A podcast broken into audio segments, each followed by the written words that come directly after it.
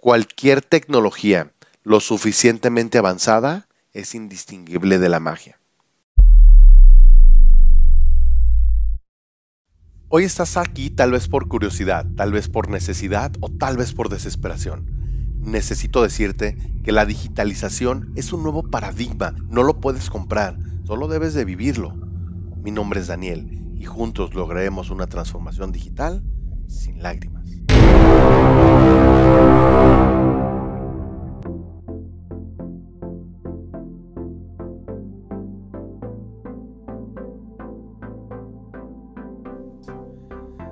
Pues bien, bienvenido a la sesión número 2. Renunciar al entorno analógico puede ser muy difícil, ya que todo lo que implica lo puedes ver, tocar, y para que no digas que nadie te advirtió, esta y la próxima sesión hablaremos sobre los retos en los que te puedes enfrentar en la, transformación digital. En la sesión anterior ya hablamos sobre lo que es transformación digital y que el reto está en definir qué es un entorno análogo y uno digital, junto con el más grande. Que definas realmente dónde estás. Es muy importante que sepas que la pandemia de COVID en cuanto a transformación digital, pues no cambió nada. Es que el cambio ya había ocurrido hace mucho tiempo. Simplemente tú no lo habías notado, no te habías dado cuenta. Ahora, vamos iniciando con un tema de contexto donde estamos hoy en día. Estamos en abril del 2021. A nivel global parece que la pandemia está fuera de control. Y aunque ya tenemos vacunas, incluso Israel declaró que a partir del 16 de abril ya nadie tiene que usar mascarillas. Y a pesar de esto, la OMS está advirtiendo que viene un nuevo pico de infecciones y muertes, el más grande desde el inicio. Con ciertos errores y aciertos, esta pandemia parece que tiene más lejos el final de lo que fue el inicio. Esta pandemia ha traído cambios radicales y otros cambios que ya venían lentos, Hoy para todos es más que evidente que como humanidad dimos un brinco enorme en lo que transformación digital se compete. De pronto la videoconferencia, que era un término utilizado solamente en negocios y sinceramente pues muy poco, hoy es un término común a nivel global. Al igual que la educación a distancia, hoy los estudiantes y maestros del mundo están integrándose a esta nueva forma de educación y la forma de comunicarse es solo el principio, porque que los cambios que vas a empezar a notar son mucho más de fondo y mucho más de forma. La comunicación fue solamente el primer ejemplo, porque si le empezamos a rascar y nos encontramos con la telemedicina, el home office, la seguridad de la información, esta lista la podríamos encontrar interminable e inagotable. Algunos expertos refieren que este brinco nos llevó desde el 2019 por lo menos hasta el 2028, 2028 en términos de digitalización.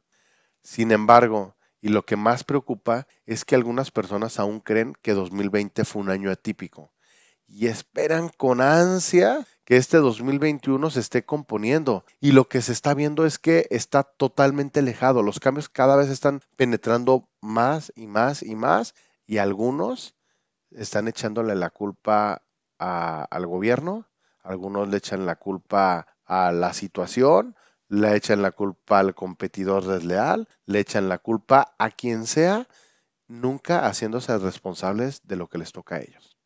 Algunos también han hecho analogías para tratar de entender lo que, está pasando.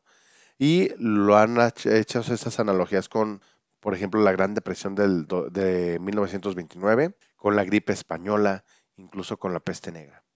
Y sinceramente, creo que tiene más que ver, si vamos a buscar una analogía, con la época del viejo Estados Unidos, en las marchas de los colonos desde el este hacia el oeste, o los que también se les llamó pioneros. Los del este con saturación demográfica, pocas oportunidades para los recién llegados. Sin embargo, teníamos por otro lado el oeste, un inmenso territorio aún por conocer, conquistar, entender, obtener todos los beneficios que ahí existían. Y hoy tomo esa misma analogía entre un mundo análogo y el digital para entender cómo lo que parece un caos es solo en el mundo análogo, porque en el mundo digital se está avanzando a un ritmo exponencial y avanzó en los últimos 12 meses lo que hubiera avanzado en los últimos 8, en, no sé, en 8 años. Este nuevo, este nuevo mundo digital tiene terrenos pues muy vastos, con oportunidades de las que siquiera pudo haber imaginado los pioneros yendo hacia el viejo oeste. pero sin embargo dejaron muchas cosas. La gente que se emprendió una jornada, un viaje y una travesía desde el este al, oeste, no simplemente apareció de un día para otro para poder lograr todo lo que quería. Y se hicieron muchas fortunas allá en el, ya en el oeste a partir de la extracción de oro.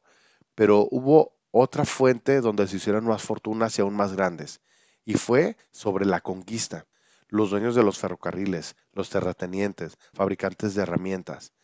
El oro fue únicamente el servo para llevar hordas de personas del este hacia el oeste y con esto poblar todo Estados Unidos.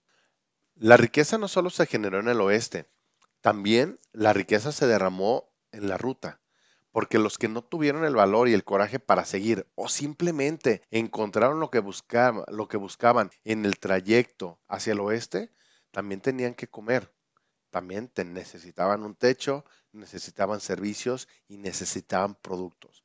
Se fue creando toda una industria comercial, toda una industria de servicios en toda la travesía. Hoy, en esta, en esta nueva era de digitalización, hay muchos cebos, pero los negocios grandes no solamente están en el cebo, sino están en la conquista de lo digital.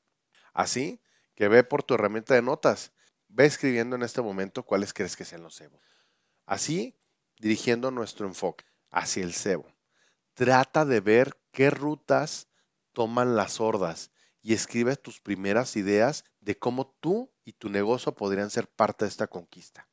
Así que vamos a ir a las conclusiones. Tu primer paso es definir si tu negocio es análogo, digital o estás en la etapa de transformación. Segundo, ¿Ya estás decidido a emprender el viaje? Tu respuesta es sí. Tristemente te voy a decir desde hoy que tendrás que dejar muchas cosas atrás. Identifica los cebos que existen para llevar a las personas al mundo digital. Número 4. ¿Cuál es tu lugar en la digitalización del mundo? Tú como persona, como negocio, puedes lograr el éxito junto con los que están en la carrera. O puedes ser de los que encuentran el éxito en el camino hacia llegar al cebo.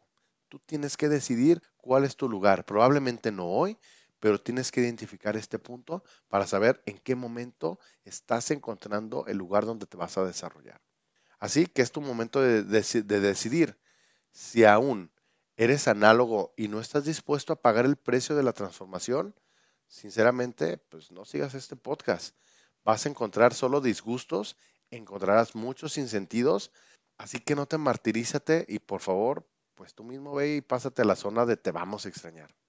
Pero si aún estás análogo y quieres iniciar el proceso de la transformación digital, cueste lo que cueste y pese a quien le pese, continúa en este podcast. Y tres, si ya estás en el proceso de la, de la digitalización y no te ha gustado el resultado que tienes en este momento, por favor, también quédate en este podcast y seguramente encontrarás información y herramientas útiles que te ayudarán a corregir el camino. Y recuerda que aquí estamos en el hacer, así que vamos con la tarea. Y para ti, que eres un guerrero y estás dispuesto a retar el destino, esta es la tercera vez que te lo digo. Si estás dispuesto al cambio, pon en tus apuntes en un pedazo muy grande un gran sí. Sí estoy dispuesto. Un sí de vamos a ir a darle con todo. La frase que más te identifique con un voy a ir a romperla. Dentro de tu equipo de trabajo, identifica a tus, guerreros, a esos que no solamente se adaptan al cambio, sino que van y lo buscan, lo retan. Anota sus nombres, porque con ellos vas a comenzar a escribir muy grandes historias. Recuerda, la transformación digital no es nueva, estaba lista y solo te estaba esperando. Así que basta de puras promesas, menos charla y más acción, porque estás iniciando el camino de la transformación digital sin lágrimas.